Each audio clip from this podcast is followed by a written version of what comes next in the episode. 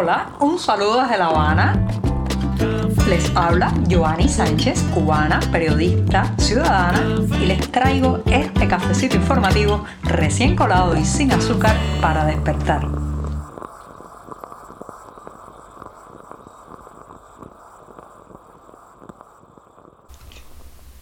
La semana ha vuelto a comenzar en este programa después de la pausa de fin de semana. Sí, hoy es lunes y la jornada amanecido soleada, pero todavía, todavía algo fresca aquí en la capital cubana. Un día que además empezaré hablando de estafadores, sí. Pero antes de decirle los titulares de este 28 de marzo de 2022 voy a pasar a servirme ese cafecito informativo que comparto con ustedes cada mañana de lunes a viernes. Así que lo pongo en la taza lo dejo aquí a mi lado y mientras tanto les comento los temas principales de hoy. Les decía que iba a empezar hablando de los estafadores, esos que pescan en las aguas revueltas del éxodo cubano. Mucho cuidado, señoras y señores, que hay historias tremendas sobre esto.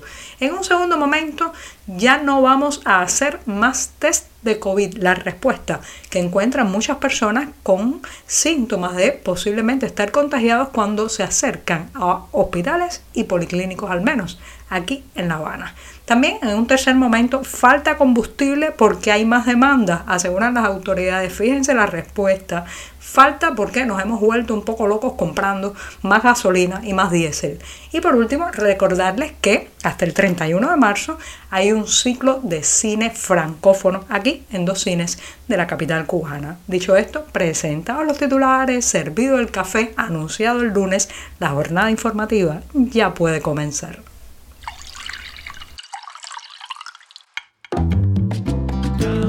Si eres de los que te gusta estar bien informado, síguenos en 14ymedio.com. También estamos en Facebook, Twitter, Instagram y en tu WhatsApp con este cafecito informativo.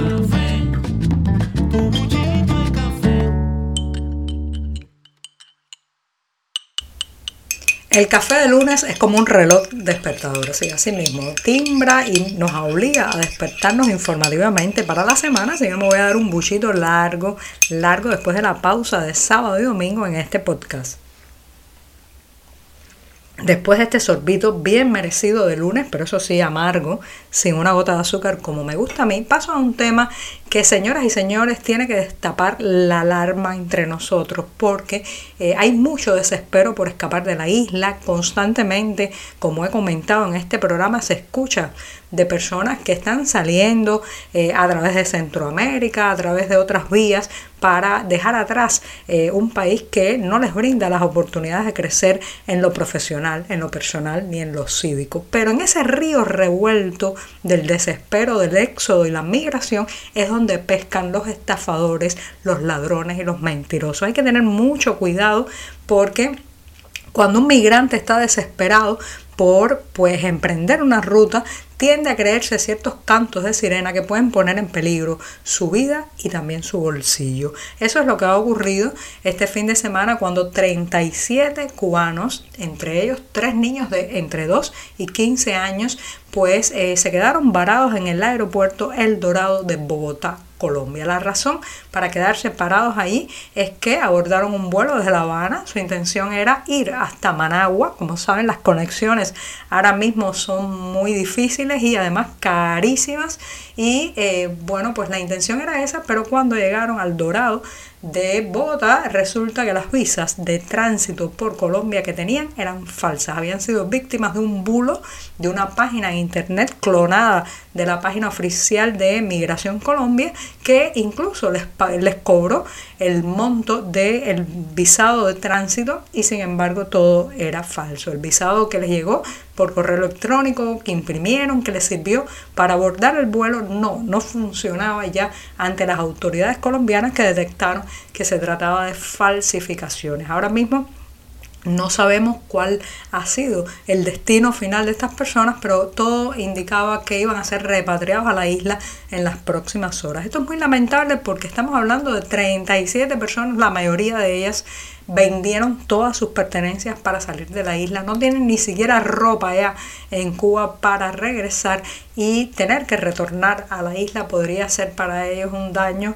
en la vida, en la economía, incluso en las esperanzas también de un día hacer su vida fuera de Cuba. Por eso hay que tener mucho cuidado cuando escuche usted una propuesta demasiado tentadora, demasiado fácil, que le promete llevarlo prácticamente en andas por la ruta migratoria sin peligros y eh, con muchas facilidades, mucho cuidado. Recuerde que hay verdaderas redes de trata humana, coyotes y otras, otras criaturas eh, malvadas que se aprovechan justamente de ese desespero por la migración. Ahora bien, eh, qué vulnerables estamos aquí en Cuba muchas veces a eso por nuestra inocencia, nuestro desconocimiento de cómo funciona la afuera, pero también, señoras y señores, por nuestra minusvalía para ejecutar muchos de estos trámites por nosotros mismos. Recuerden que nada más y nada menos que pagar algo online, o sea, a través de internet, es prácticamente imposible para la mayoría de los cubanos que viven dentro de Cuba porque no tenemos unas tarjetas de débito o crédito que puedan funcionar en Internet.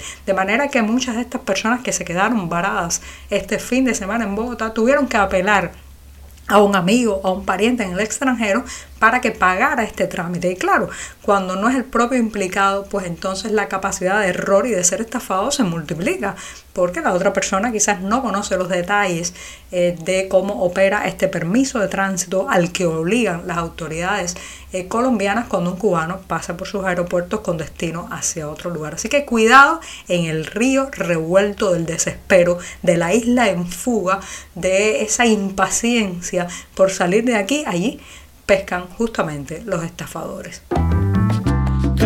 Estamos contigo de lunes a viernes a media mañana cuando el café se disfruta mejor. Comparte conmigo, con tus amigos e infórmate con este cafecito informativo.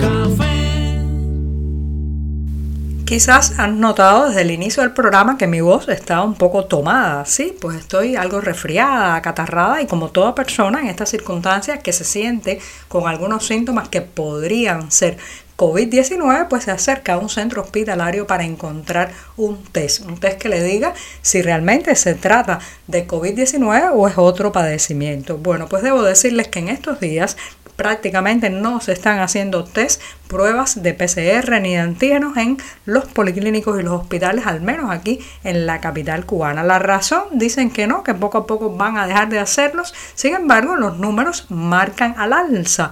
En, los últimos días hemos visto un repunte de casos y eh, pues ayer domingo estuvo por encima de los 800 contagios según las autoridades sanitarias, pero cuando uno ve que no hay test, no hay pruebas en los policlínicos ni en los hospitales, puede sobreentender entonces que la cifra se queda muy, muy por debajo de la realidad. ¿Por qué no hay test? ¿Por qué no tenemos la posibilidad de comprobar si se trata de COVID-19 o de otro padecimiento?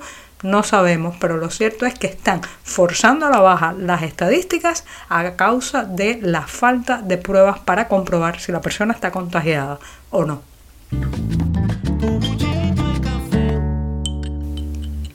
Una de las características que se repite una y otra vez en el discurso oficial cubano es que por allá arriba, en el régimen, en la cúpula del poder, nunca tienen la culpa ni la responsabilidad de lo que sucede. Siempre, siempre cae sobre los hombros de los ciudadanos. Así está haciendo también con la falta de combustible que hemos comentado ampliamente la semana pasada en este programa.